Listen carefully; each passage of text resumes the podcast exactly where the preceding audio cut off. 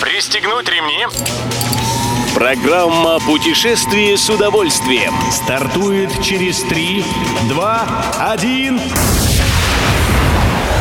Приветствуем всех любителей путешествий. С вами Тимофей Гордеев.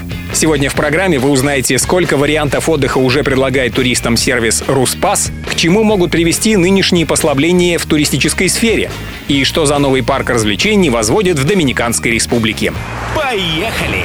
Туристический сервис «Руспас» на днях объявил, что навел мосты сотрудничества уже со всеми регионами России. Большинство субъектов, почти семь десятков, уже представило программы отдыха на страницах приложения. Остальные регионы пока еще готовят свои турпродукты. Как сообщает российская газета, сейчас число предложений сервиса «Руспас» превышает полторы тысячи. Это прекрасный помощник путешествия. Отдых в России можно подобрать по продолжительности, по теме экскурсии. Есть возможность воспользоваться уже готовым туром, либо составить маршрут самому. Для любителей поездок на машине есть раздел «Автопутешествия». Напомним, что Руспас создан прошлым летом по инициативе правительства Москвы. Едем дальше.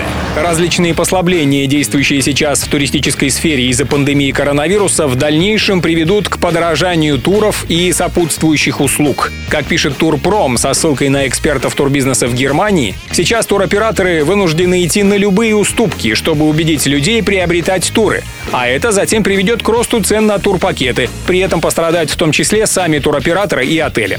Вы скажете, что это ведь там, в Германии. Друзья, законы рынка одинаковы для всех, и, скорее всего, Россию ждет то же самое. Но из этой ситуации есть выход. Российскому турбизнесу могут помочь субсидии от государства. Полетели!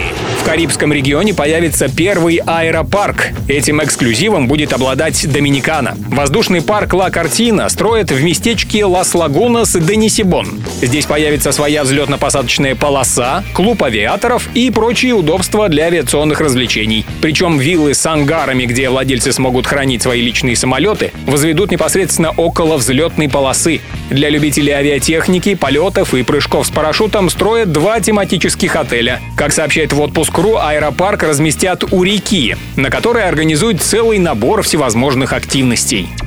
Все выпуски «Путешествия с удовольствием» можно послушать, подписавшись на официальный подкаст программ Дорожного радио. Подробности на сайте дорожное.ру. Дорожное радио вместе в пути.